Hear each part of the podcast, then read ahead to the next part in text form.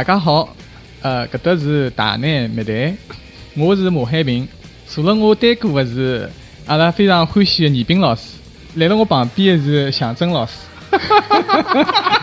祥真老师，祥真老师，哎，特别好，特别好啊！今天我们在上海录这期节目啊，是在马海平老师的这个呃工作室里面来进行这次录音。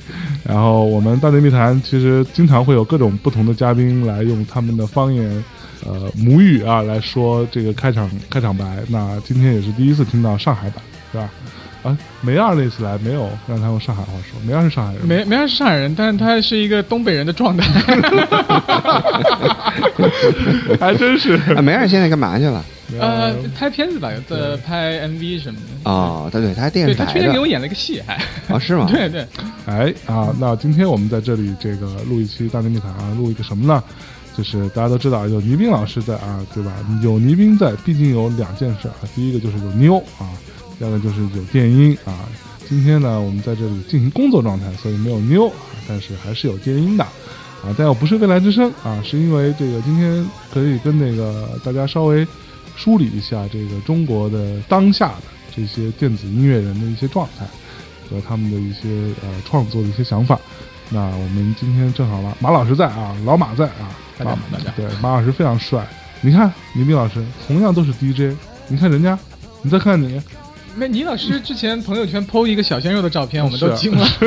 他有有过有过有过，对，哎，那就不提了嘛。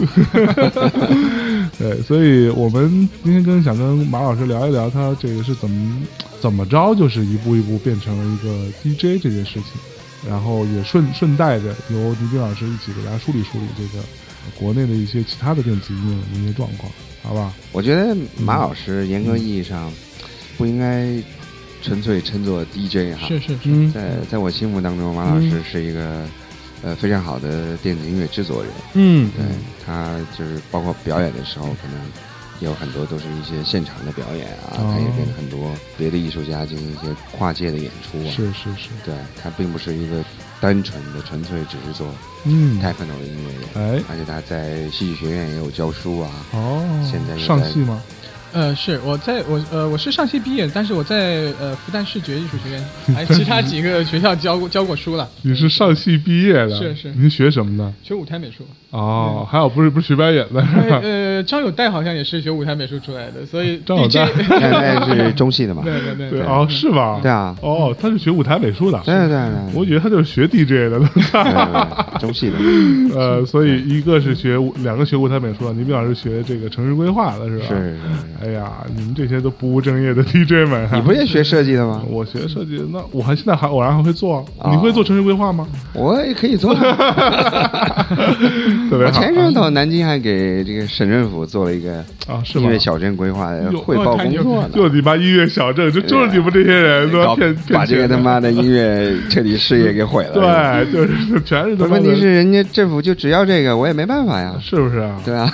现在大家就觉得反正什么火就规划什么嘛。哎呦，哎，但是我觉得反正这次体验还不太一样。啊哈，大家还挺务实的。我觉得比比成都感觉好像更更务实一点。哇，成都那个回头跟你聊啊，成都那个是一个是个故事，是个故事，太牛逼了！我操，因为那天我跟呃成功伟颁奖，我跟戈飞坐一起。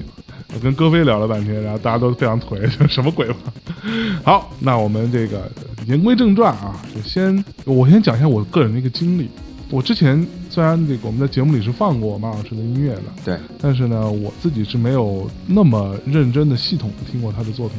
然后呢，有一天我就躺在床上啊，在晚上，我跟米娅老师，我们就会很习惯于在睡觉之前放放点歌听听啊。前戏一下，前戏一下可还行？我操，前戏不能放歌，全熟人就多烦啊！我操，我那天听到有有一个听众说他妈的和他女朋友在那个前戏的时候喜欢放《大内密谈》，我我我就想说，操，你听到我们这几个在说话，你还有感觉吗？我靠，也是够了。啊，那天我们在听歌，然后我就用那个某一个音乐的硬件啊在播，然后哎，突然之间就放到一首，我说这个做的不错啊。对，它是随机的，可能是根据我的收听习惯，然后而且碰巧那一段时间我跟倪斌老师录录那个节目嘛，所以经常给我推荐一些电音作品。然后我说这个做的不错，一看啊，上面写着 M H P 啊，我说操，这 M H P 这这人是他妈谁啊？还听着还挺挺挺洋气的，你知道吗？听哎，我还挺喜欢。我就搜一搜，发现是一个中国人，叫马海平啊，原来不是一个老外啊。于是我就把他的其他的那几张专辑拿出来听，尤其是最近的这一张，我真的还是非常非常喜欢的一个一个一个音乐的，对。所以马老师，你是从一出生就开始玩电音吗？没有没有，其实呃，我我从小就特别不喜欢音乐。你是吗？是，呃，我学校里的小学的音乐课是最差的，然后五线谱啊都都我特别讨厌。我小从小喜欢绘画，画画。我从小呃到大学到大学我学都是美术专业。OK。但是从大学开始呢，从高中开始就开始听摇滚乐，听摇滚乐，然后还有就是莫名其妙某一天听到了倪斌老师的节目。真的假的？是是，可能是两千九九年还是两千年的时候？两千年啊，九九年两千年的时候，然后那时候那那会儿倪斌就在做 DJ 了。我那时候在深圳嘛，那时候有 Feature Mix，有 Feature Mix，啊对对对，然后一开始也是听电台倪斌的节目，然后还有孙梦静的节目。哦，那两孙老师对，呃，孙老师的节目呢，他会会在半夜十点以后放一些特别奇怪的、诡异的音乐，特别诡异，什么大有良音啊，然后辉夜惊二啊之类的，他妈就不要睡了，听这种东西，我靠！那时候小孩，你知道，一个学画画的小孩，然后又是一个发育中的孤独的一个呃，那时候个子特别小，你知道，老是被人欺负，听那种东西，哇，这个东西给我 好像力量，对，然后。然后突然就是说，听到倪斌老师节目说，哎，除了这个东西，好像有舞曲这个东西，也是电子音乐，嗯，就开始觉得啊啊，可以可以可以，逐渐的说，哎，接受这个东西，哦，然后就逐渐放弃了。一开始就听什么 YouTube 啊、枪花这些东西，觉得这些特特别无聊，哦，是不是啊？是。所以你是从倪斌开始放弃了对摇滚乐的信仰。呃，我是我还是很喜欢摇滚乐，我很我很喜欢摇滚乐，但是说呃，电子音乐那时候给我的震撼非常大。还有就是说，是两千年还是九九年、九八年看那个 Plastic Man，在 Road Jam Disco，对对，是我做的，啊，是你做的，零一年，两千零一年，哇，呃，在上海吗？在上海。哦，听那个东西什么玩意儿？就是说噼里啪啦的，然后 叮叮咚咚，对对，然后也不去夜店。那时候已经看一些摇滚演出了，但那时候等于等于说摇滚现场也特别少，嗯嗯，呃，可能一年就看一两次，然后也是呃上海本土乐队看不到特别好的演出，然后突然说有一个世界大牌，也不知道是谁，然后就去看了。然后当时上海还有一个乐评人叫林健，也是在孙梦静的节目里写写专栏的。他那时候跟 Plastic Man 约了一专访啊，是是在音像世界吧，我记得。音像世界那时候就看好久远的杂志啊，音像世界、音乐天堂，反正就那时候就看这些乱七八糟的东西吧。你还看音乐天堂呢？出的那几本洗脑杂志，《朋克时代》什么的。对对对对对对。哎，那时候就开始啊。就听不同的音乐，其实其实给我打了很很好的基础，摇滚乐、朋克音乐，然后实验音乐。包括像倪斌老师推荐的电子舞曲，哎呀，呃，那时候呃，可能十几二十岁的时候，已经开始听很多很多的音乐，然后也看看电影吧，像铁男啊这些赛博朋克的东西，开始接触这样。铁男还行，是，你还看过铁男呢？啊，我看过铁男的人可不多啊。是吗？对啊，咱们说的是同一部铁男吗？就是那本日日本的吧，有一二集的那个。对啊，对啊，对对对。哦，我操，牛逼！哎，然后他那个配乐特别棒，很重的那些是是 techno 啊工业的东西。就有的时候。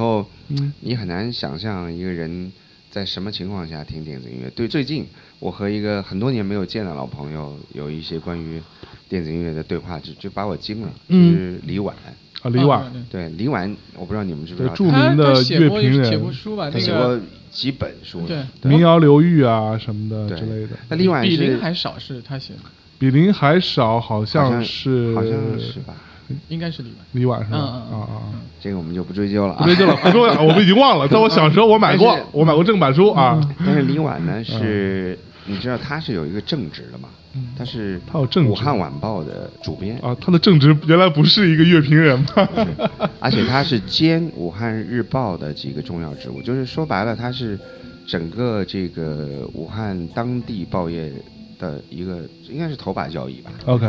所以他每天的工作压力很大，你知道，在我们国家从事这种媒体工作，每天到晚上，呃，他要做好多那种审稿，因为最后复印之前，总编就每一篇文章要审嘛，所以他其实压力很大，你要把握承担责任呐，对，你要把握各种标准，对吧？你不能出任何的政治错误啊，这个那个的。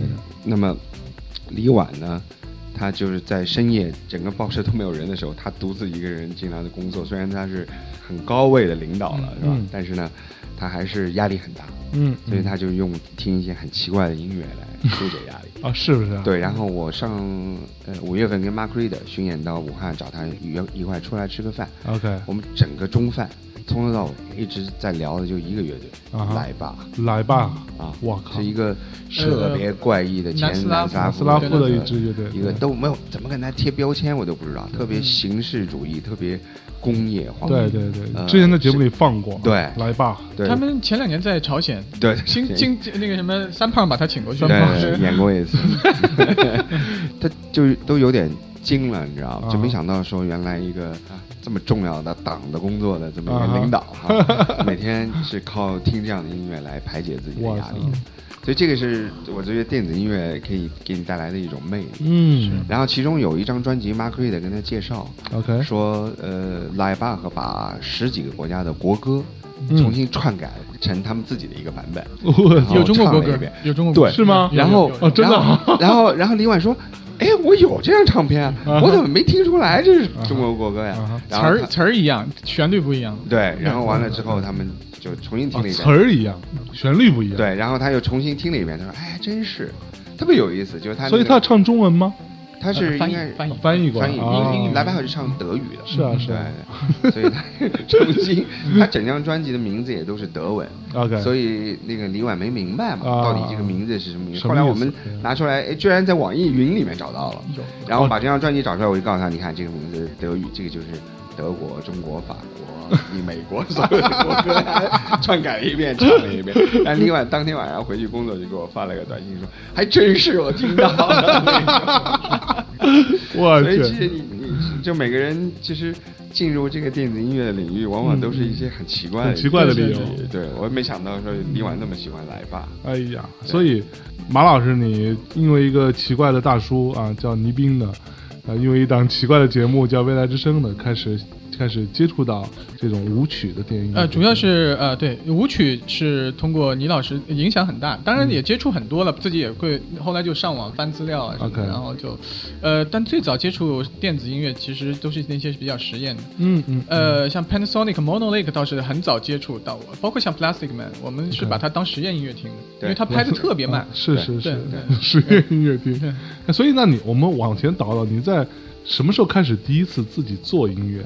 哦，自己做音乐做乐队的话是两千年左右，所以先做乐队，先做乐队。你的乐队是什么风格的？我想知道。很可怕的风格，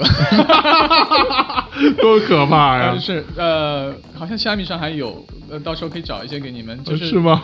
呃，你知道一个乐队叫 Bottoms，日本的那个无浪潮的乐队，或者 Rains。然后我在乐队里负责弹贝斯和怪叫，然后当时怪叫。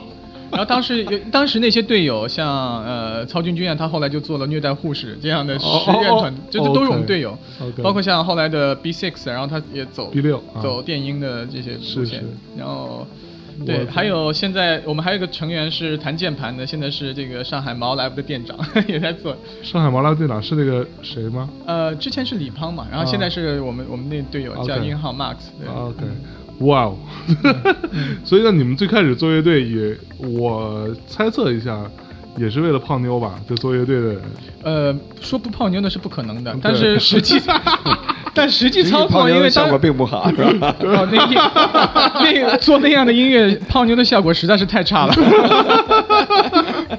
关键你还负责怪叫，这东西妞们会有点怕怕的，啪啪。哎，其实其实小韩听过，小韩是。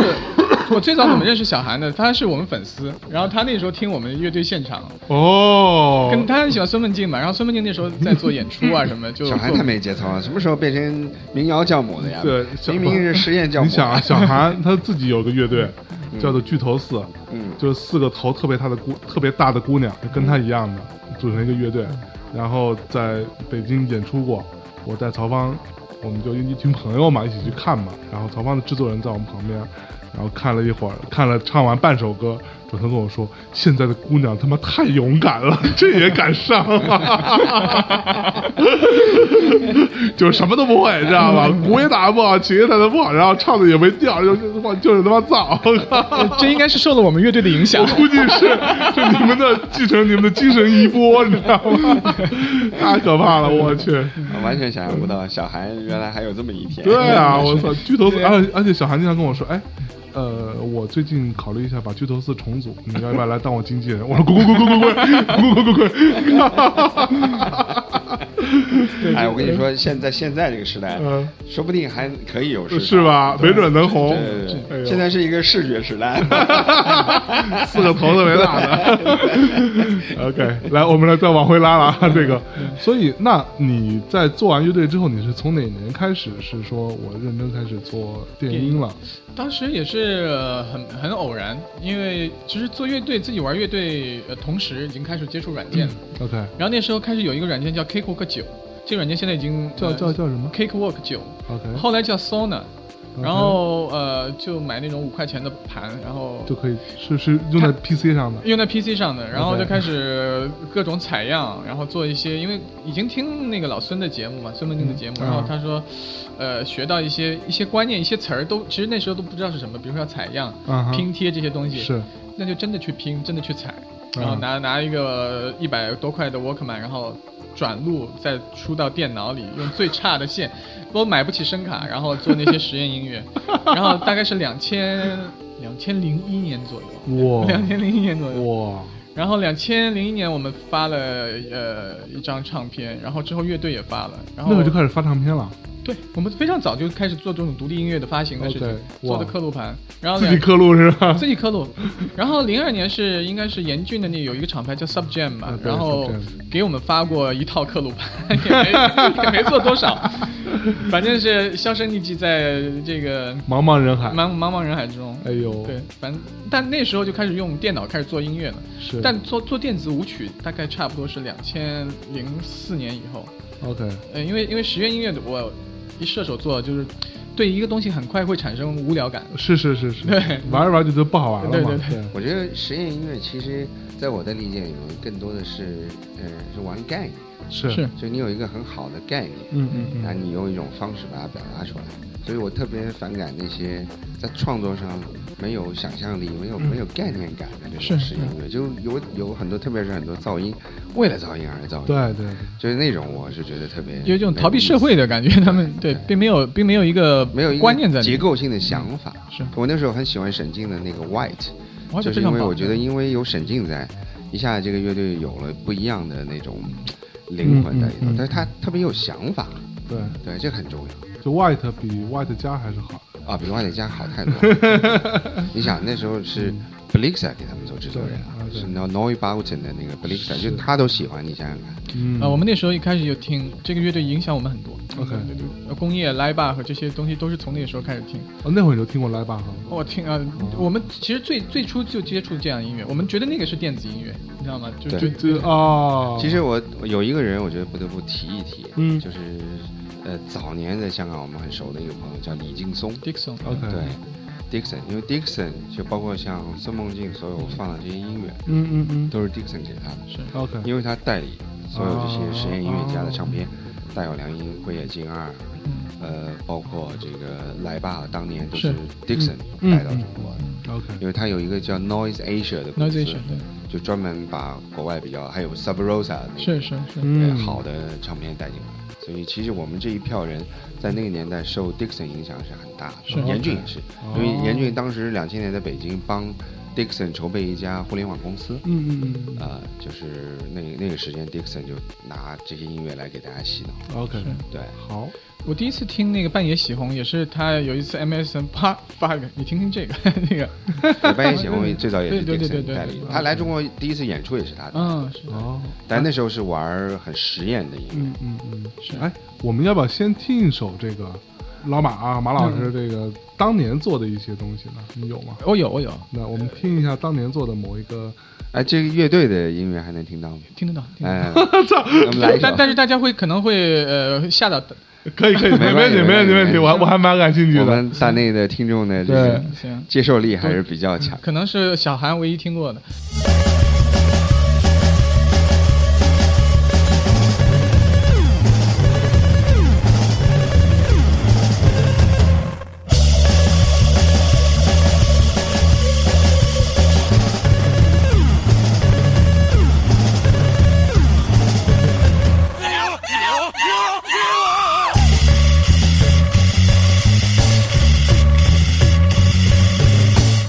我靠！我们刚刚听到了那个，我先讲两件事。第一个呢，我在看那个马老师放音乐的时候，我发现了一个特别久违了的一种音频格式，叫做点 RM，你知道吗？RM 就 Real Play 啊，是叫 Real Play，Real Play Media，你知道吗？点 RM 啊，还有另外的格式叫什么 RMVB，都是那那个年代的产物。还真是对，然后第二就是他刚刚那个大家听到的那个部分里面发出哇这样的叫声的，那是谁？哎，这是本人吧？是我本人。好的，所以我真的无法想象，当你们当时演出时候底下有观众吗？演出观众，我呃说这样一个事儿吧，我们呃是两千零二年是第一支去北京迷笛演出的乐队，当时孙梦静带了三个乐队，顶楼马戏团，我们和上海的后摇的歌多。然后当时北京玩的都是那种 Corn，然后 Lim Biscuit 这样的乐队，然后下面的乐迷直接就拿那个啤酒瓶和石石块砸到砸到台上，因为当时我们不知道，我们当时在很认真的演出，然后回看那个视频的时候，觉得吓死了，我们一条小命可能就断送在北京。小时候这帮傻逼嘛呢？我靠！是那个叫什么迷笛迷笛那个舞台，就是实验的那个。那时候没有没有很复杂的东西，那时候就是呃迷笛音乐学校他自己做的一个活动，然后大家不用买票，自己就可以进。那时候在学校特别早，特别早，对对对，在在学校里做的。学校里做的，我去，所以。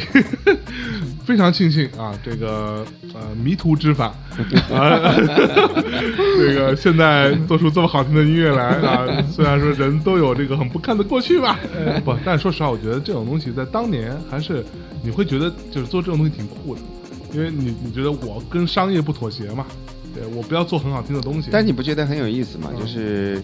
在很多人的眼里，上海这个城市是比北京要更商业的多的城市。对，但是其实更实验的音乐却诞生在这个城市，对吧？像马老师的说法，那时候迷笛并没有什么，就是特别怪异、出轨的这种这种乐队，是吧？迷笛当时我记得刚开始几年，张老张校长还办过什么爵士节嘛，就是啊，是还喜喜欢往那个那个上面去标榜自己啊。对。就是迷笛，在我的印象里，除了严峻参与的那几年，有一个这个迷笛迷笛舞台，对，嗯嗯，就就再也没有人做过了。然后后来迷笛也没了，草莓也没了，就没有人再在音乐节里做这个实验的舞台了。估计是，呃，可能的确人比较少。是，所以所以你们在上海演的时候，底下真的有姑娘吗？我真的很好奇。没有没有，完全完全没有人喜欢我们的音乐。在哪演的那时候？那时候那时候很可怕。那时候呃，像这样的音乐，如果是现在的话，有些人也在做，呃，实验音乐节，可能下面也就四五十个人。但是四五十个已经不错了，四五十个已经算不错了。对但那时候我们演出是和摇滚乐队去演，然后当时的演出也很频繁，有一个演出大家全会来。啊哈，甚至会下面有三四百人听这样的音乐，就就是当时的一个非常奇怪的一个生态的一个。在哪儿演？什么场地？呃，Ark 酒吧，你知道吗？啊，我知道。Ark Live House 应该不是这个，它最呃上海最早 Live House，很专业，商业的一个地方，很商业，然后很专业。啊，他能接受你们这种音乐？对，然后是因为费老师吗？啊呃，费强吗？对，呃呃，不是不是，就是就孙梦静联系的啊啊，费强也做过一次，对，因为费强那时候在管这个啊，是是是，对，呃，费老师也组织过一两次这样的演出。其实你看，呃，小敏现在管那个浅水湾的，对，包括费老师，早期都是跟日本人学出来。哦，中国你看现在在管这个演出场地最好的这批人，最早都是跟着，是的，你看，包括呃星光啊，Ark，包括现在的毛。其实都是日本人的系培养出来的一套体系，而且你要想，live house 这个词儿就是日本人发明的啊？是吗？对，live house 就是日本人从日本发明的这个东西。倒也是，我在欧洲跟人家说 live house，人家不明白，不明白什么意思。因为欧洲人觉得 Live House，它这个就比如这个店儿叫丽都，是吧？它就叫丽都，它不会说后头还写一个丽都 Life House。对对，老外会觉得很奇怪，为什么一定要加个这个名字？对，所以那你那个马老师，你第一次开始做这个电音是你的作品是什么样的？最开始一开始我后后来就开始听呃比较底特律的那种 tech，我当时很迷那个 Jeff Mills。然后包括老的那些呃三杰啊，那些 One Net King 啊。OK，哎，所以所以你听过我们的节目吗？呃，你们的节目是呃倪斌老师的 Future Mix，对 Future Mix，当然我每期都听，是吧？那他讲他做了底，他做了两期底特律。对，哎呦，真的真的，那哎可以啊，怎么怎么可能不听？对，哎呀，那你哎那个他刚刚说的 Jeff Mills 是说那个所谓什么巫师吗？对，Wizard 啊，你看，因为他我有学到吗？对不对？哎。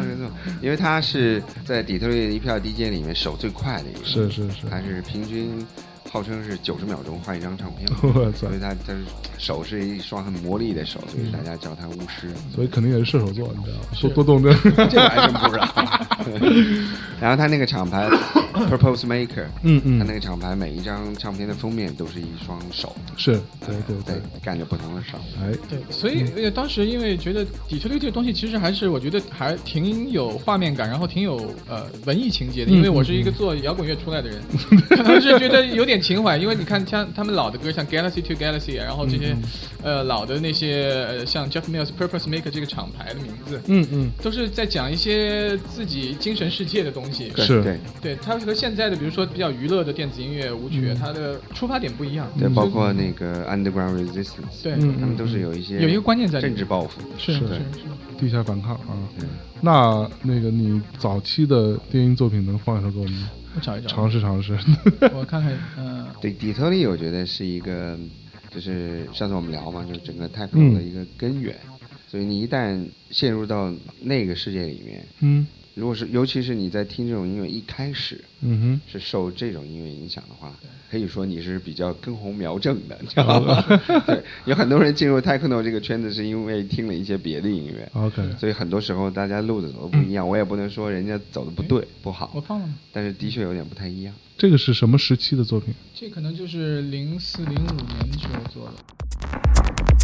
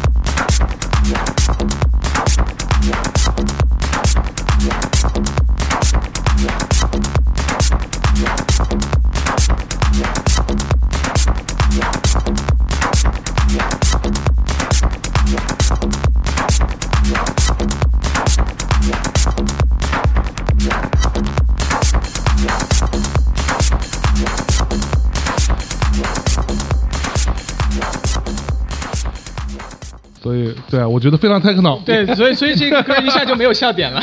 是啊，对啊，就是很很很 techno 吗？啊，对吧？哎，所以你当时其实你就受底特律的那一派影响啊，也听。其实这个像呃像这首歌，其实有一点呃像后来的 Minimal，当时也开始听像 Speedy J 这样的音乐，他他做过一个应该是个 mix 唱片吧，然后里边就是他逐渐在转，从底特律啊老的那种 rave 的感觉转到 Minimal 那个感觉，是对，然后也开始听这样的音乐。OK。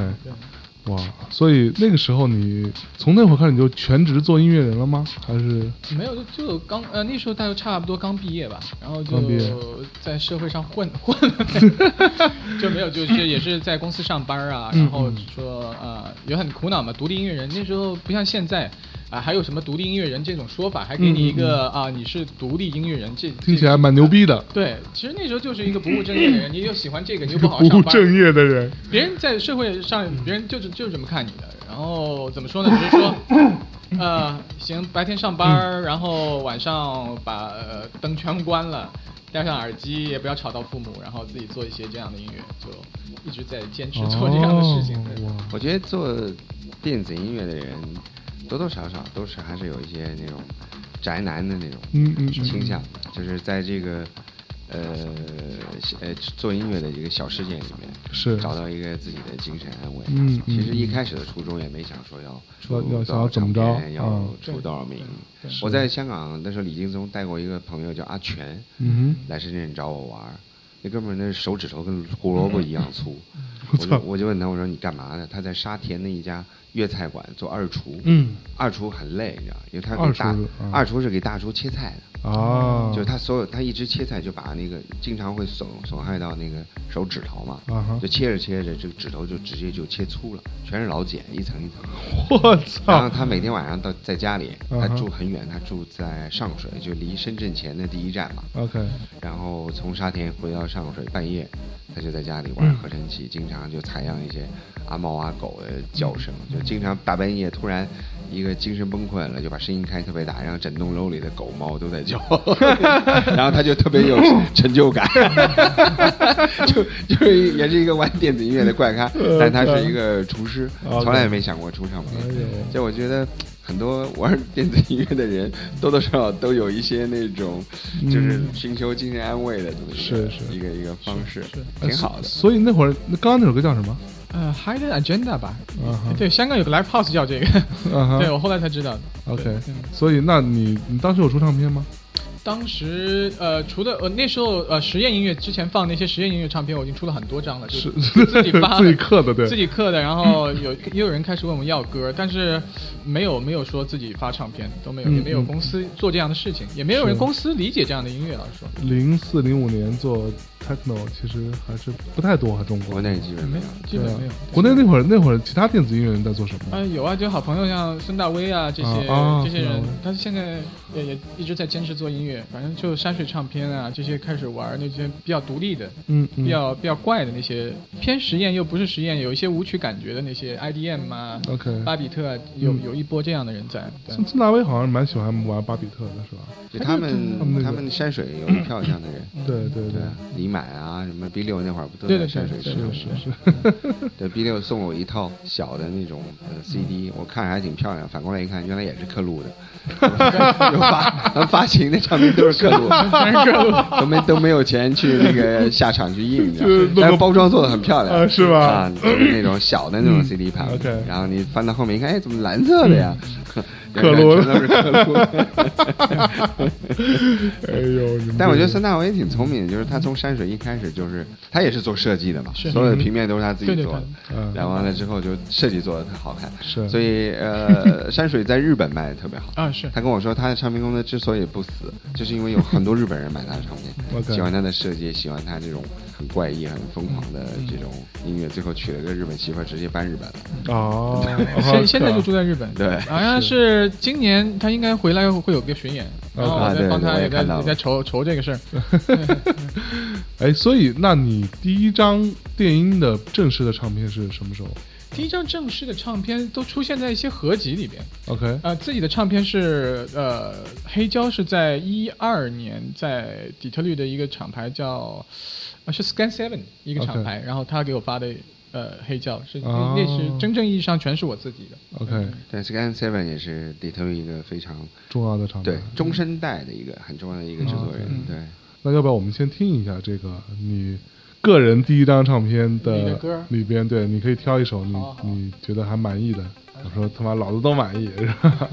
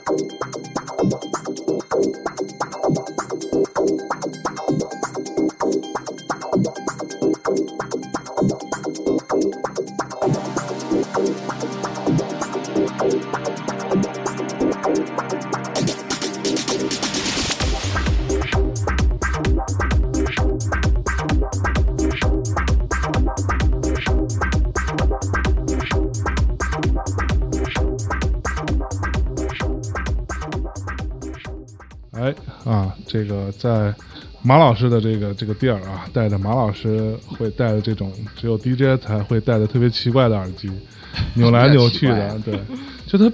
跟耳机平常就毕竟它会扭来扭去的嘛，转来转去的。然后你就开始一个耳朵听，对，然后就就特别 DJ 嘛，就感觉自己特别 DJ 嘛，觉得自己我操，就逼格瞬间对吧？拧着那扭，夸夸的这个是吧？特别好，哎，这个 feel，这个 feel 就是这个 feel，哎，特别对啊。那刚刚这首歌是你第一张唱片里面的啊，对对对，所以是有 B 面的歌曲。OK，所以你第一张唱片是主要讲什么的呢？给大家稍微介绍一下。就是因为我我我先插一句，我觉得我听他的东西，他有非常强烈的画面感，所以我感觉跟他可能从小学学画就是有关系的。那你最开始这张唱片你想表达什么？这个我真的还蛮好奇的。我觉得 techno 这个东西其实给我最大的一个感受就是它和这个城市有关。嗯哼。尤其是我活在上海，我一直强调，呃，就是说我我生活，上海宁，就是生活在这个城市，就像我们在我三十多岁，然后可能是我十几岁的时候，这个上海还是一个比较旧的城市，在九十年代中是还比较旧，但是到。近十几年的话，我看到这个城市逐渐变成一个高楼林立的、非常国际化的一个东西，嗯呃，一个城市。然后它又怎么说？昔日的所谓国际大都市的辉煌又重新回来。是。呃，这是一种怎么说？从外观又到呃这个城市内涵，它都在转变。这个东西呃始终很打动我。嗯哼。然后我又是学画画的，然后觉得这是我想描绘的一个东西。这张唱片的平面设计其实是我叫一个艺术家叫杨永良。OK。然后他是呃。做新媒体艺术的，他的特点就是说，把这个城市这个房楼房啊，楼房设计成像中国山水一样啊。我知道这个，对对。然后我就说，非常是是，对对对，非常非常好。然后他当时也非常好，因为我给他做了，就是用钢筋水泥。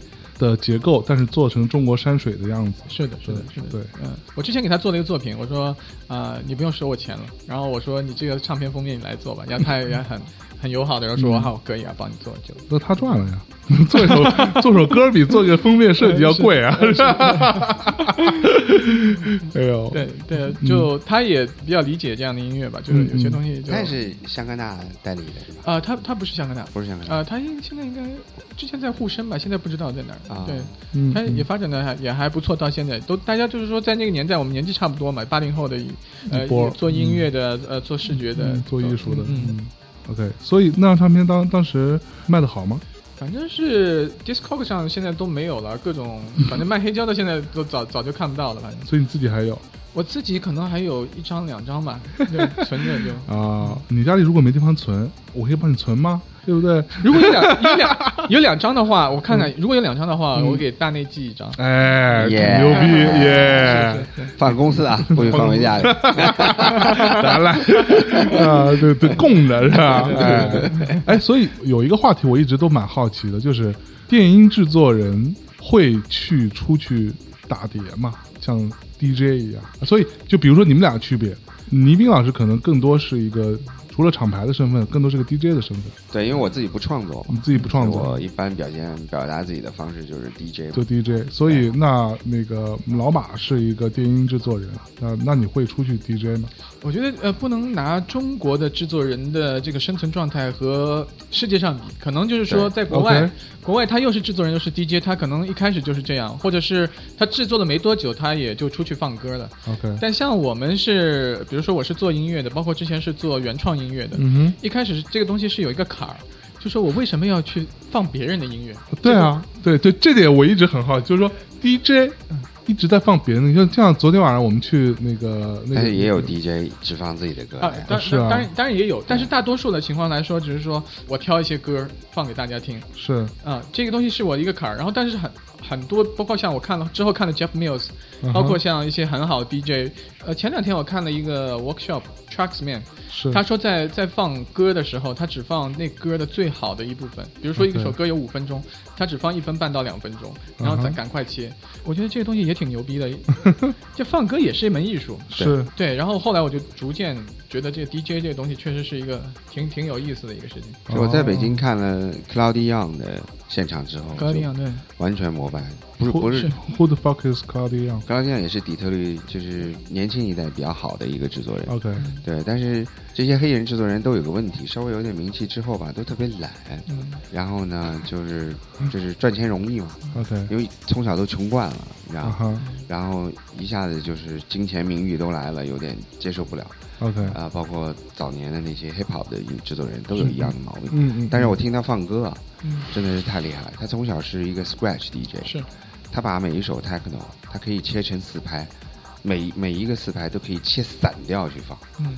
那个现场就是那种切分感，是那种他用现场放音乐的方式带来一个完全不一样的 groove，这个是完全没有的。我是做完 Crowdy Young 的第二个星期，两千年我记得在北京 Orange 我看的那个做那个 Fumiya Tanaka，我操，我就觉得完全是两个世界的人，一个是 mini minimal 到要死，我操，另外一个就是那种嘛就无时无刻。不在激发你血液里面的那种，OK，像舞蹈的那种灵感，是啊，就是那个 DJ 的魅力真的是是不一样的，太不一样。那他其实是在现场重新创作的意思。他等于是就在放歌的时候，他可以很自动的用很就是用 shuffle 啊各种各样的技术，然后把把这些歌三张唱片的音乐切分成。一首歌，我操！对，有种唱，有种说法就是拿唱片当乐器，是就是那个感觉。有一个英文单词叫 turntable list，是 turntable list，就是唱盘主唱盘主义者，就是这些人就是把唱盘当成了一个乐器在演出。OK，就是但是能达到这种境界的人的确不是太多，你没几个，没几个。对，像 hip hop 领域讲 shadow 啊，DJ crush，这些都是可以做得到的。对，但是并不是那么多人会做到。那中国有这样的能力的人吗？啊，中国有一些好的 scratch DJ，有有一些不错的。但是我觉得像这种真的可以称得上做这个 turntable list 的人，基本上还是很少，很少。这个不光是呃和听音有关，和生活经历啊，和他其他方面的整个的一个建树都有关系，和人的本身的素质有关。明白，明白。还有一个就是你。呃，做 DJ 也可以全部都放自己的作品。嗯哼，有有几个前提，我觉得一，就你的量要足够大。对，就，你要创创作出几百几千首歌的人。是。第二一个呢，就是说你同时在跟。无数的制作人做过大量的这种 remix 交换，嗯嗯嗯，所以你有 remix 别人的歌，别人有 remix 你的歌，OK，所以你一首歌其实等于是有五六个版本，对对。吧？比如说举个例子，你有五百首歌，嗯，但是你每首歌又有五个 remix 版本，就等于是你有两千五百首歌，是，就全是你自己的，OK，而且其中也有一些别人的印记，但依然是你自己的歌，是，所以你放的时候就会有一个完整的一个一个表达，像 Fable Slim，呃，Moby，我看过他们放音乐就是。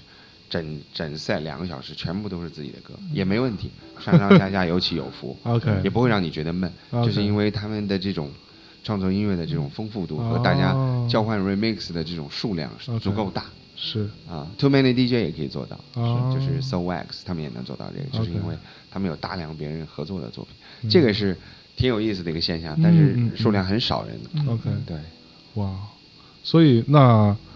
这个马老师啊，那个你出去放歌多吗？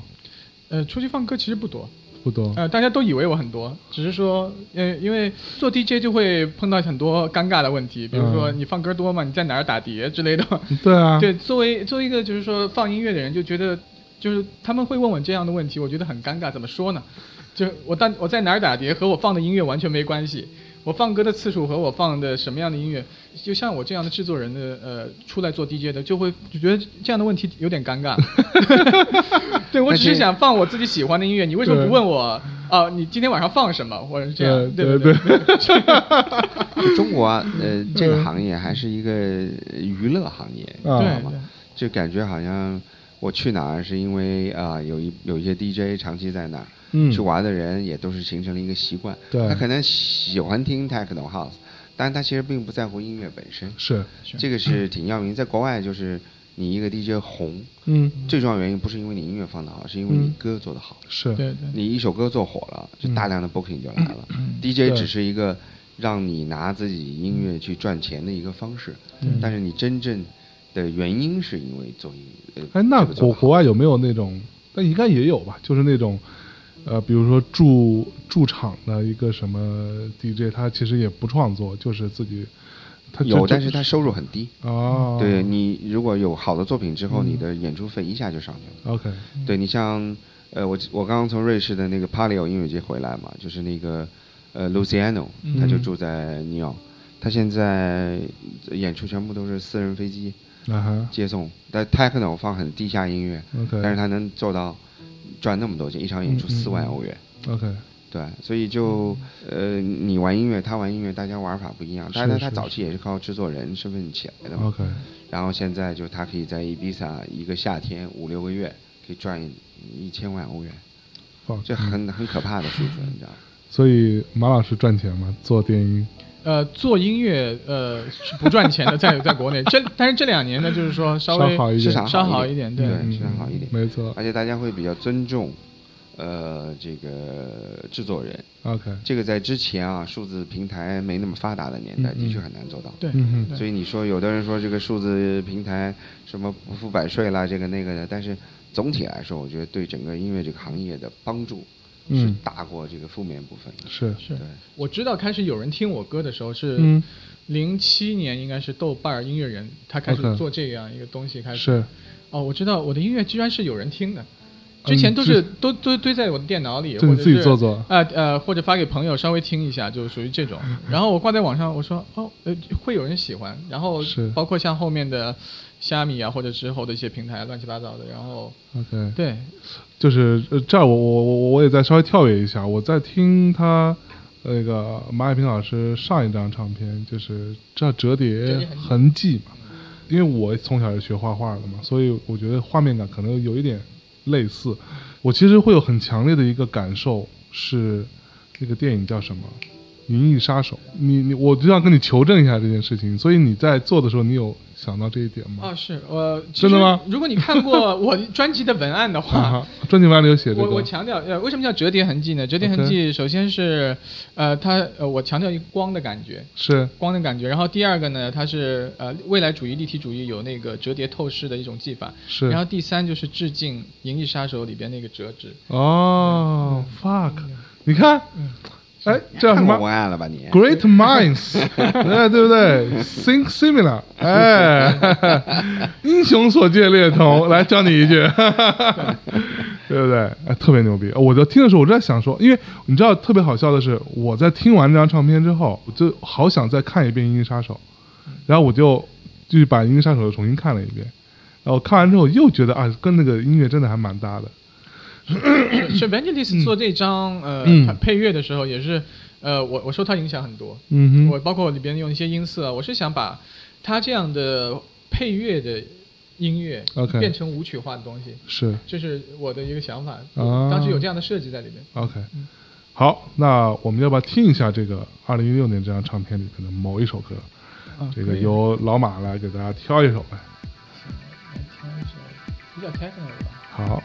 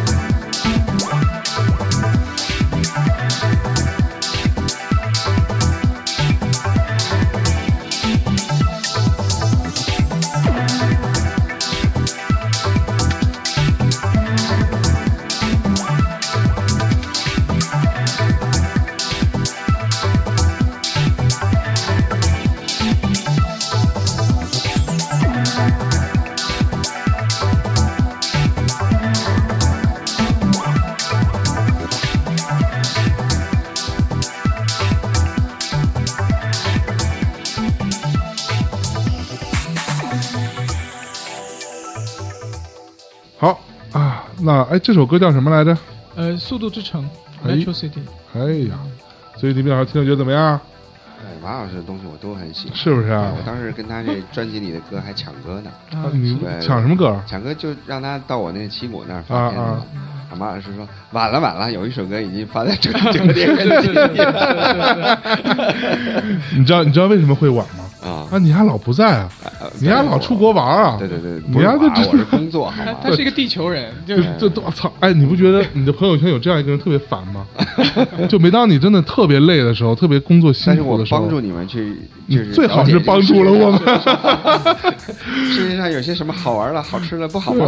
真的，我经常在算倪斌老师的这个睡觉时间和飞机的时间。对对对对对，就觉得很难算出来。我觉得他这个不不怎么睡觉的人，对，基本不睡觉，还行。而且，就所有人碰到我都会都无一例外都会说：“哎，倪斌到底是干什么工作？”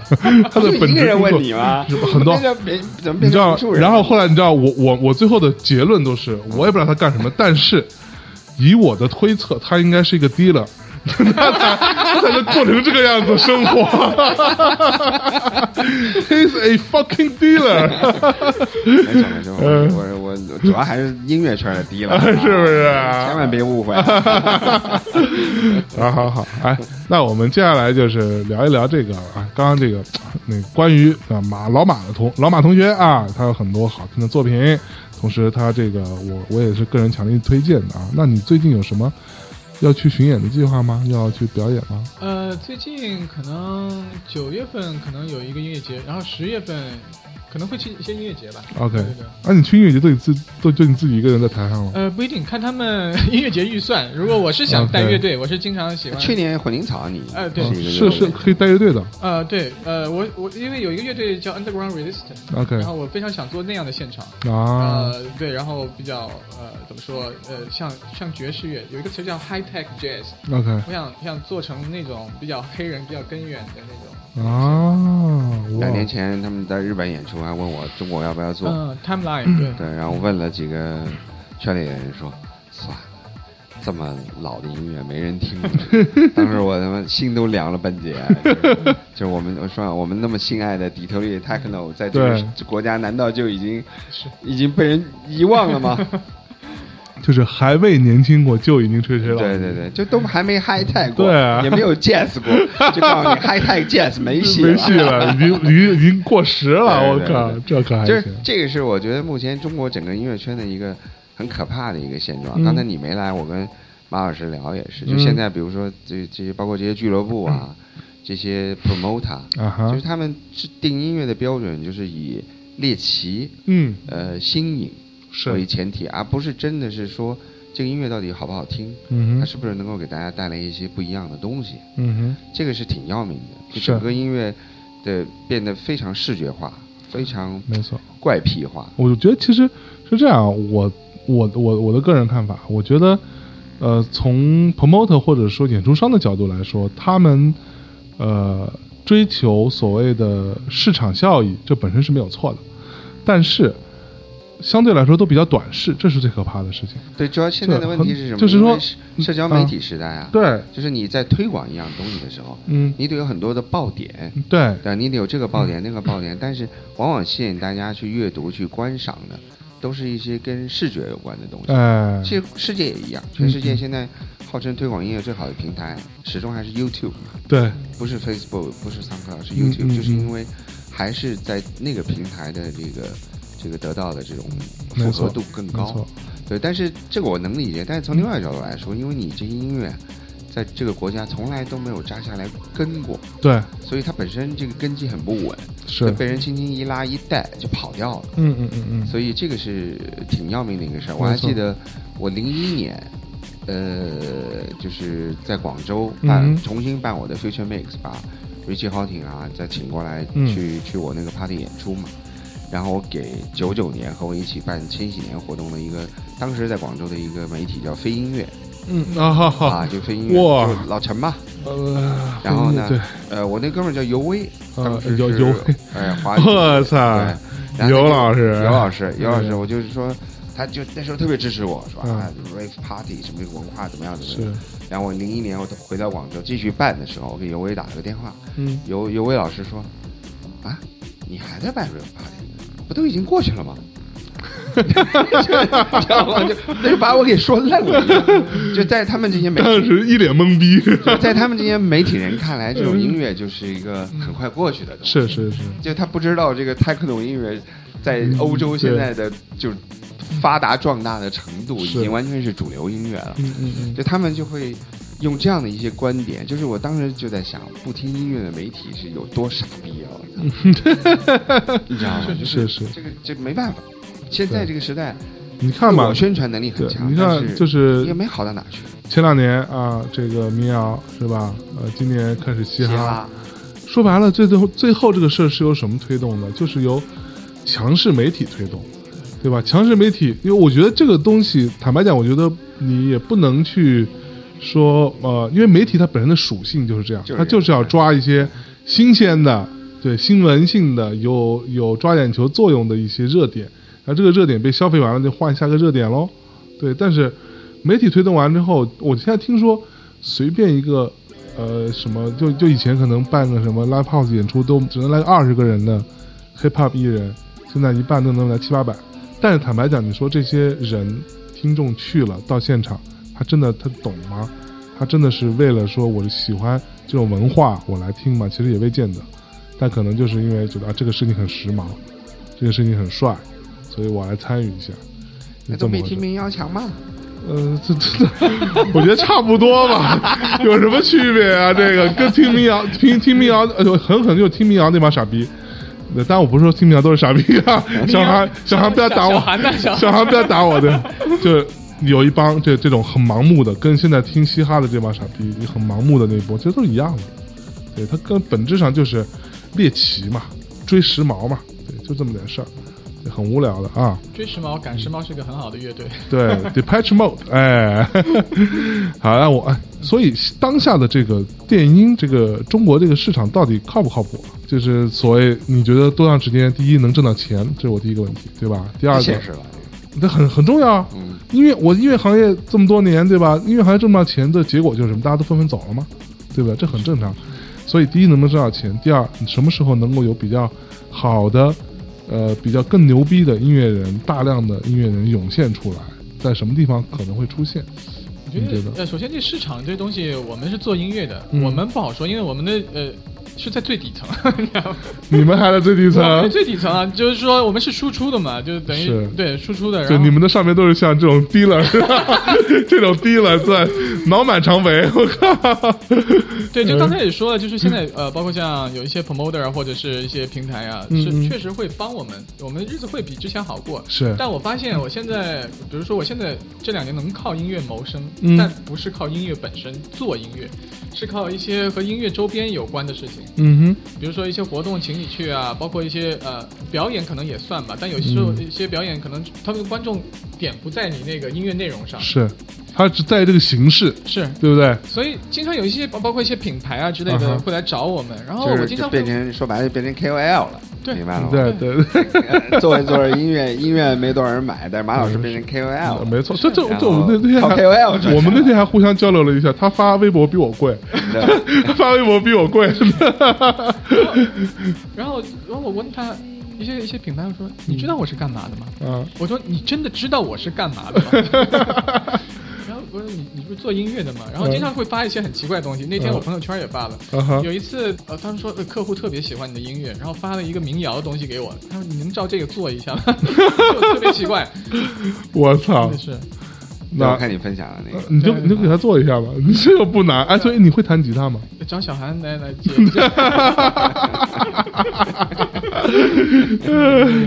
小韩最近日子不好过啊，民谣的风头都被嘻哈抢了。哎呦，哎，所以那你觉得现在这波新的这种年轻的，像我们是属于。对八零后嘛，新的这波年轻的做电音的小孩小孩们怎么样嘛？我觉得很厉害，是吗？我觉得呃，首先从他们的作品来说，质量来说是好的。嗯哼。呃，我不说呃音乐品味，因为因为每个时代都有每个时代人听的东西。是。但是比如说举个例子，我是学画画的，后来去搞去搞音乐。嗯嗯。啊，其实我是不懂。怎么去呃那些乐理啊，都是后面自己学的。是。然后现在小孩，比如说现在小孩呃九零后的或者九五后的，他们从小都是受过一些艺术教育。但是八零后的艺术教育，它是比较是是一个奢侈品。没错。所以说他们有这些基础，然后自己听的又是。呃，如果他愿意的话，可以听到呃国内国内国外最最前沿的东西，嗯哼然后他们根据这些东西，觉得做自己比较呃合适的东西，嗯我觉得他们状态会非常好，包括像呃旗鼓唱片呃 Basic 也是在。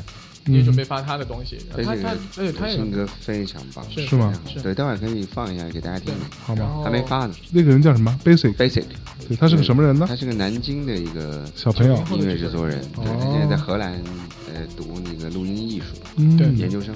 然后我觉得他到荷兰以后进步非常快，跟很多呃他的同学有很多是正宗古典音乐出身的人，就大家一起切磋，他特别。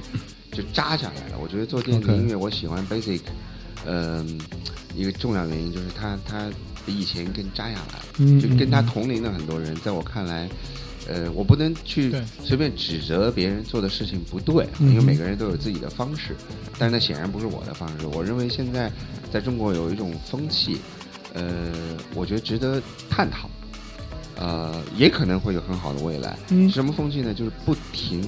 以最快速的方式出唱片，OK，这个是我觉得，呃，表面看好像电子音乐一片繁荣啊，天天都有各种唱片。我就不点名了，有很多的小的厂牌，一直不停的发唱片。是，我觉得他们很聪明，他们这个年代人比我们这个年代人聪明。他聪明在哪儿呢？嗯，他就不停发唱片，他会很快的让他这个厂牌有很高的这种估值。呃，对，你用资本的角度说，可以说估值。是啊，你有版权积累嘛？对，对你你不是用资本角度来看这个事儿的话，你会觉得是一个眼球嘛，对吧？就我每周。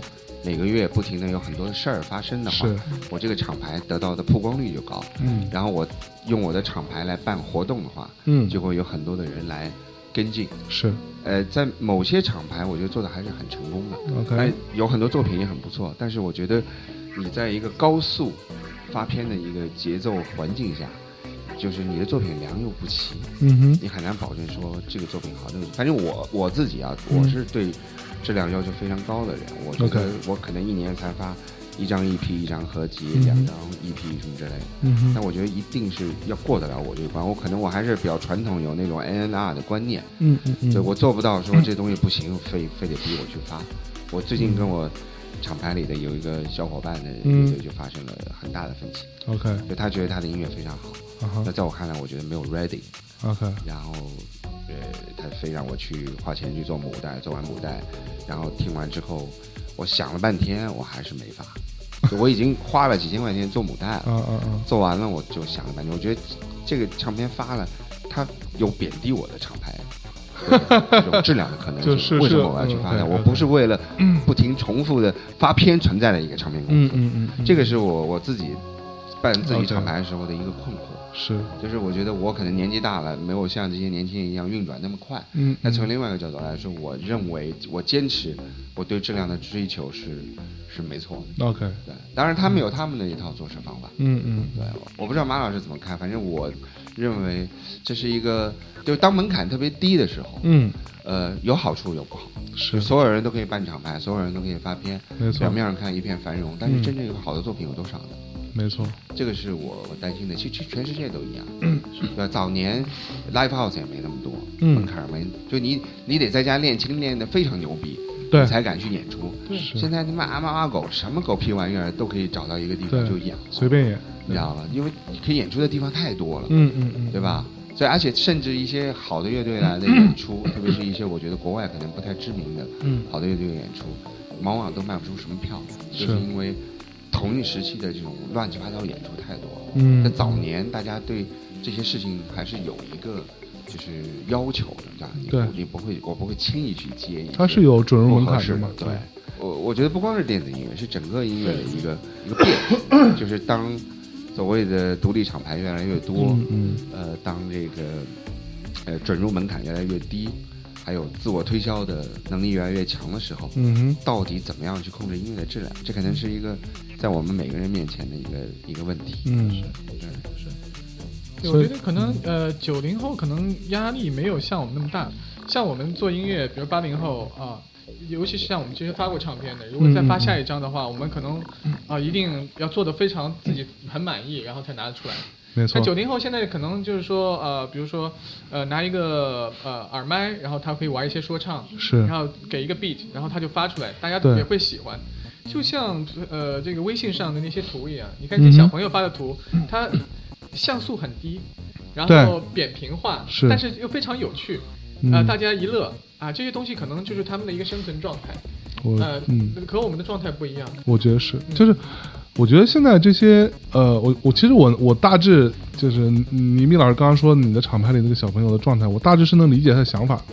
他可能就是觉得说，那我就是机会成本更重要，那我就是不停的发，对，因为他有他的理由，我也不能说他理由不对。对，他理由就是说，我不停的发，那我也知道我的呃音乐还还还没 ready，对我明年的音乐肯定比今年的好，对对吧？但并不能说我未来的音乐。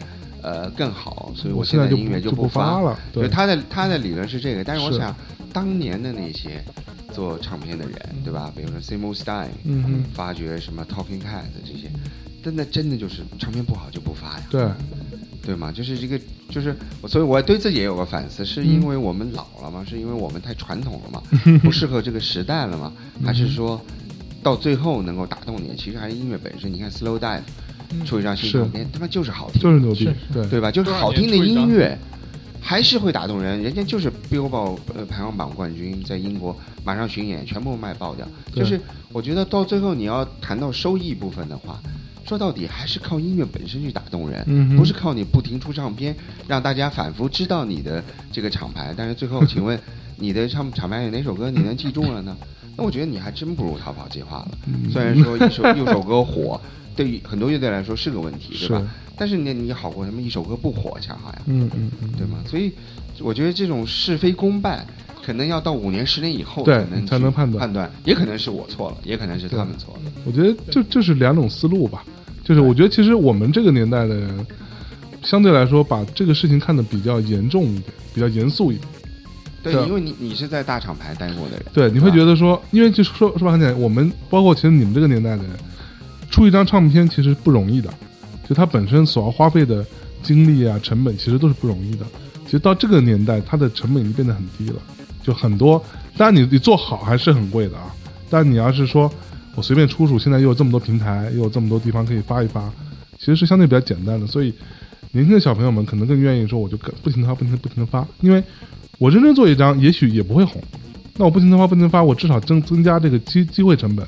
也许没准哪一首歌中了，就是这个逻辑，就就是这个心态，这个逻辑，就这个心态嘛。所以说，我是不是真的需要那么认真的像我的前辈们那样，那么认真的做一张唱片，非得做成什么样，花多少钱，音质怎么怎么着，我才能发呢？他可能就不这么看了。对，所以我觉得这就是两种心态。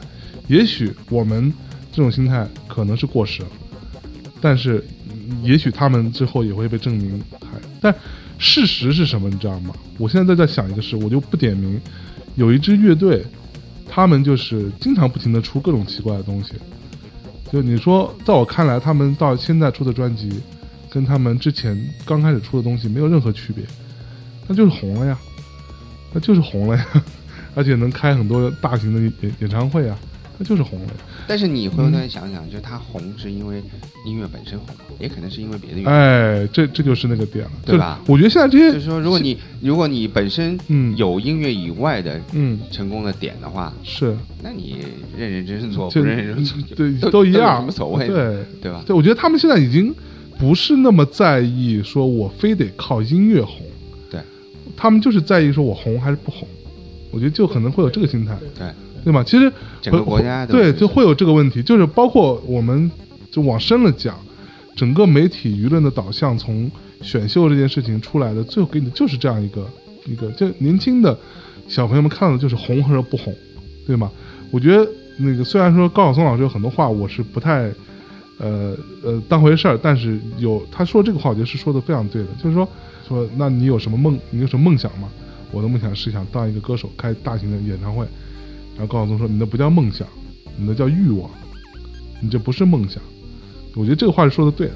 现在很多年轻的小朋友都不停的把自己的这种，呃，或者一些比较急功近利的想法，一种欲望的表达，当做一个梦想的表达。对对，所以会导致他们会这样子嘛。但我们不是说所有啊，还是我还我还是会碰到有一些音乐人是很踏踏实实做音乐的，就包括一些新生代的音乐人，就是还有一些。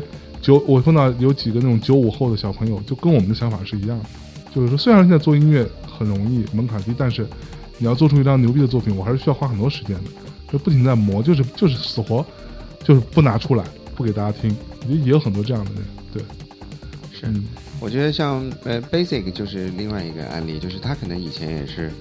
我我类似这样的想法，不停出唱片，然后第一张旗鼓的合集，我有找他邀歌嘛，嗯，然后呃，他就给我发了一首，那发完之后呢，我就很失望，呃，我就我很坦率，你知道，我有时候有点朋克，我就跟他特别朋克，我跟他非常直接的说，我说对不起，我觉得这首歌太行货了，就我不认为它可以呃放到我的那个合集里面去。OK，然后他说你去 Bandcamp 听一下。现在玩 trap 都是这么在玩，我说恰恰因为大家都在这么玩，你就不应该这么玩啊！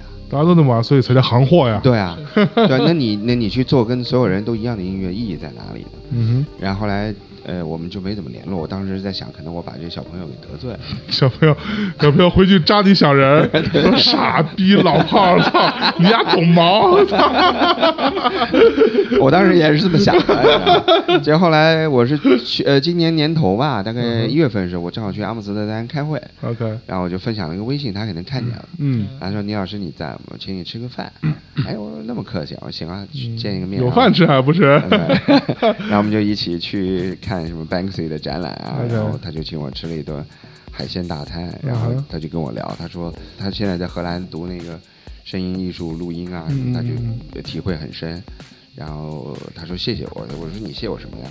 他说你那那会儿那句话一语点醒梦中人。然后他说我那会儿没下决心说是不是要来荷兰，那你这句话说完，我觉得。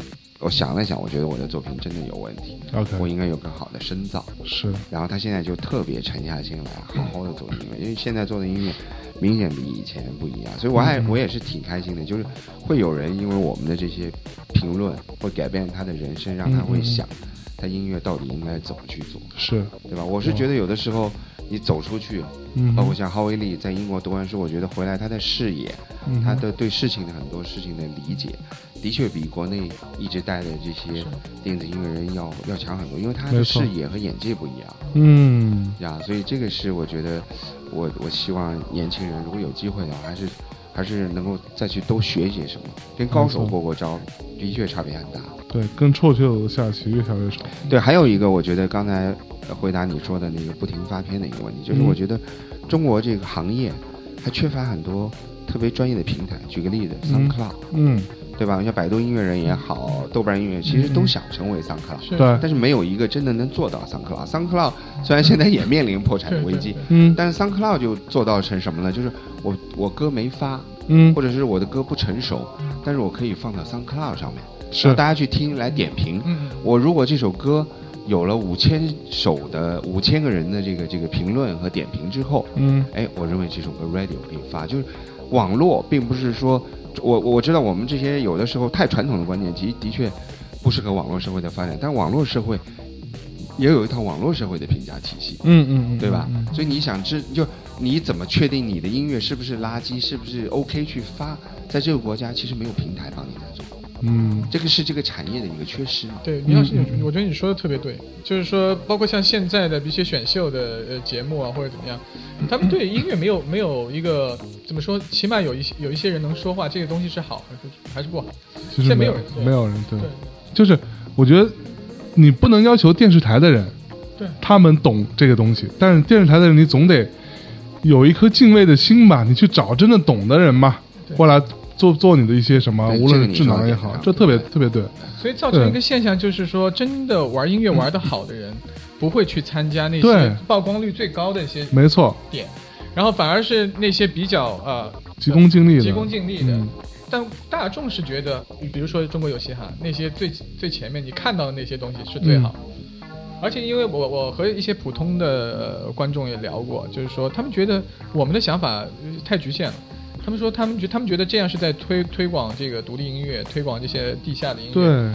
但其实其实他如果如果一个东西他推的是错的话，对，那宁可不要去推。我觉得是，是，我是我觉得菲菲说了一句话，我觉得说的也挺对。嗯。你首先你真牛逼，哎，你不要参加这个这个节目。没错。对吧？你认为你自己非常有自己的风格，嗯，你呃对这种非常商业的方式不认可，你就不要参加。第二一个。你又觉得自己很牛逼、很低下，嗯，你又要去参加人家游戏规则，是，你没选上，你还去骂人家，这就傻逼，这就真的是太过分了，那是，对，所以我觉得他这个是非常对，就是你要玩商业游戏规则，你就根据商业游戏规则走，对，要么你就直接不要参加，没错，你干嘛？你又没选上，你跑去骂人家，是，这个不是说中国有嘻哈，这个是叫中国有 low 逼，有 low 逼，中国不缺 low 逼，对，没错，其实。就好像，嗯，我那会儿看到是谁写的，九村丁吧还是谁，那哥们儿啊之类，他说就是我之前很早之前在啊推特上看到他发的一条，他写的特特别对，他就说，呃，因为美国有很多选选秀节目，说他说那那些呃真正热爱音乐的人，他们现在已经在做音乐了，不管他们是不是有名，你懂吗？就是那些想要通过选秀节目去。做音乐的人，they just want to be famous，他就就是这样而已啊。就他没有说我真的想要，你真的想要做音乐，你开始做了。你看我们马海平老师啊，对吧？在那会儿自己苦逼做那么多年，克克鲁迪不也在做吗？对不对？克鲁迪不也卖吗？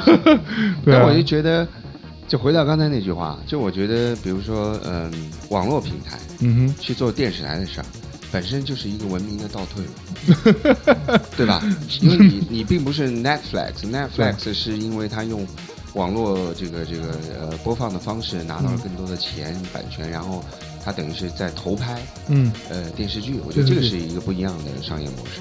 但是我们这种就是电视台在做的事儿，嗯，对吧？你一个网络平台，因为你挣到钱或者你平台够大去做，这个是挺可怕。就是刚才我我回过头来说，我在想说，其实并不是因为我们这些人有多老啊，想法多旧，而是整个国家并没有呃真的像呃腾讯的某位高层说的那样，就是我们进入到了用数据。来呃进行销售或者广告的这个这个这个年代，对吧？你表面上看你做到了，但是你比如说音乐人，呃，你怎么样能够判断你的演出有多少人来，你的门票该卖多少钱？嗯，你都没有数据去估算这个事情，对吧？你的微博上粉丝，你的呃其他社交平台的粉丝数字，那么那请问你在下面上的评论数、点击数这些都应该算吧？对吧？但是。有些平台你会发现就特别强，那有些平台还在作假，你的视频点击也未必是真实的，所以你很多的这些数字加在一起，是不是能够最终反映出你的一个实际的一个效果呢？但是我举一个国外的例子，比如说如果一个制作人在在 SoundCloud 上有几万个呃粉丝，他每首歌都有几千个评论。基本上，我觉得他在欧洲巡演就已经不会有问题了。这些数据就是能够真实反映你的价值，因为而且这些在桑克拉上听你音乐的人，在 YouTube 上给你留言的人，真的是听音乐的人。没错，这个很重要。就在这个国家，到底有多少真的在听音乐的平台的这个数据点击，能够帮助你来完成这个这个你的，就英文叫 monetize，就是商业化的过程。对。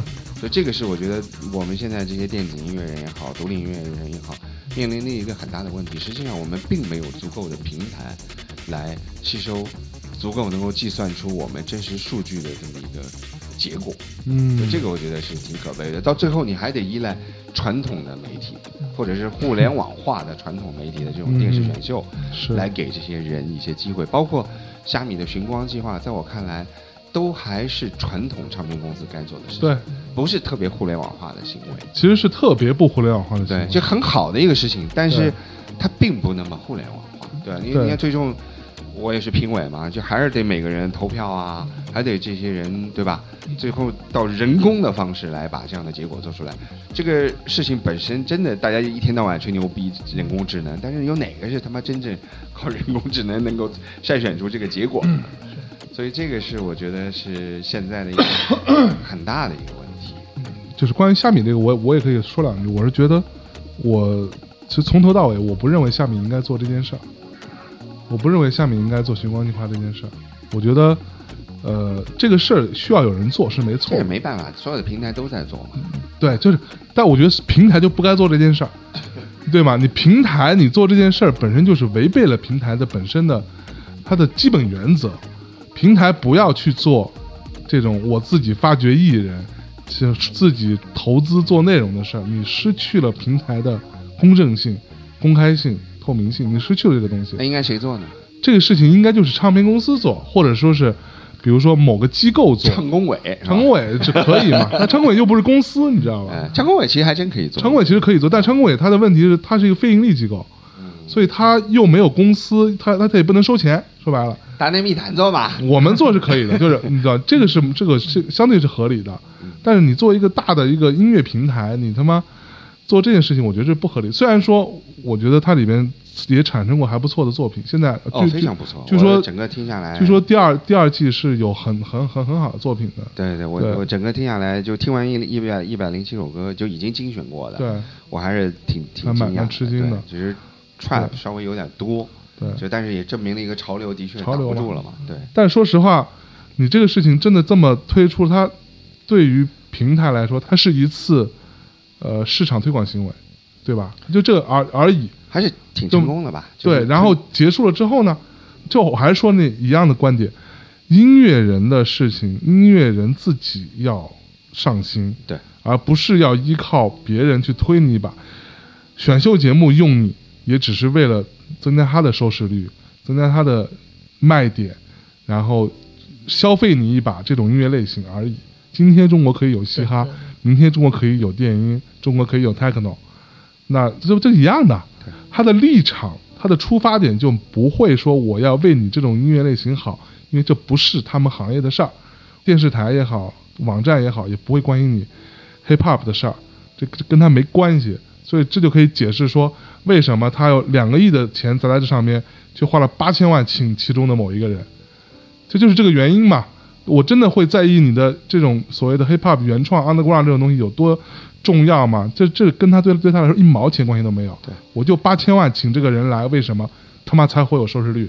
对啊，所以我我媳妇儿就成了那个人的粉丝了吗？已经啊，真的假的？所以你媳妇儿也有 freestyle 了吗？天天在 朋友圈分享，我都已经我的妈呀！好吧，好吧，我们今天在这儿也就别那个多吐槽别人了啊。那个最后给大家放放。但是我觉得我们不是吐槽，我们是在讨论。哎，通过跟马老师的这个关于他个人音乐的这个发展，哎，来想。想帮助中国的这些独立音乐人，嗯，出谋划策嘛，没错，对吧？就是说，你到底是应该自我管理，找厂牌出唱片，嗯，呃，参与到各种活动里面呢，还是说认认真真做好音乐，是，然后用用一些更不一样、更有创意的方式推广自己？嗯，我始终觉得，不管是在互联网时代、传统媒体时代。首先，你写的好的文章、拍的好的照片，永远都有人看嘛。没错，跟你是传统网络没有关系。没错，所以音乐也一样，还是要扎下心来，潜心把音乐做好。嗯，真的是，我还是要说回这个 Slow Dive，对吧？同样都是老的乐队，Linkin Park 新专辑怎么听啊？是吧？我估计这个主唱肯定还是很纠结的嘛。所以，但是就因为这个是吧？我不知道，太坏了。但是这音乐真的很难听啊。嗯嗯。但是 Slow Dive 这张真的很好听啊。是。虽然不算是我的菜，但是我觉得就真的从悦耳性上来说，真的是没说的。对。完美的一张唱片，所以就马上这种巡演啊，什么全部 sold out，这个排行榜啊，这个我觉得人耳朵还是对，不不会骗人，不会不会不会。其实。最后就是说那一样一句话，就对于音乐人来说啊，从来都没有什么救世主，对，要拯救自己只能靠自己，对吧？对，那会儿呃，Simon 问我说，国内有没有好的乐队找经纪人？呃，我说那我帮你问问。然后他特高兴，啊，威猛乐队给我们做经纪人，呃，那个给我们多少钱？我都愣了一下，我说人家做经纪人，人家是收钱的。嗯，就他说他帮威猛做经纪人的时候威猛乐队给他开工资的。对，他说三猛说我从来不做让我去投入的经济，绝对不可能做得好的。只有我收你的钱，我是你的奴隶吗？我为你打工吗？中国你说经纪人这个概念有多少？中在中国经纪人是老板，对吧？一般经纪人都是老板，但是在国外。经纪人是奴隶啊，对，乐队才是老板，被雇的。在中国，就所有的乐队都觉得我要找个经纪人，是我因为要我要找一个金主，就是我请问你一个独立音乐人，你一直都还没有独立的想法，你一直还要找个金主，要找个老板，那你这个怎么独立啊？好吧，啊，那今天也非常感谢啊，在这里跟那个马海平老师。一起聊一聊他，哎呀，每个人都有不堪的过去啊！哎呀，他的他的这个过去真的太牛逼了，大家真的回回头我们把下次把小韩的过去也挖一挖。小韩，我操，我们专门聊一期巨头四，放巨难听的歌，操！好吧，那呃也很开心啊，这个大家我还是强力推荐马海平老师的这个作品啊。马老师要不要放一首我们还没出版的歌？对对对，独家首发的这个，对，独家首发。马老师还专门请了吴卓林。哦。来为他唱的这首歌啊，我们也到处都没发过。好，今天既然马老师对做这期节目，我们就在大内里独家首发一下。这首歌叫做《This City Is Alcohol》，就叫最都吧。最都，OK。好，那我们在这首音乐当中跟大家说再见了。拜拜拜拜拜。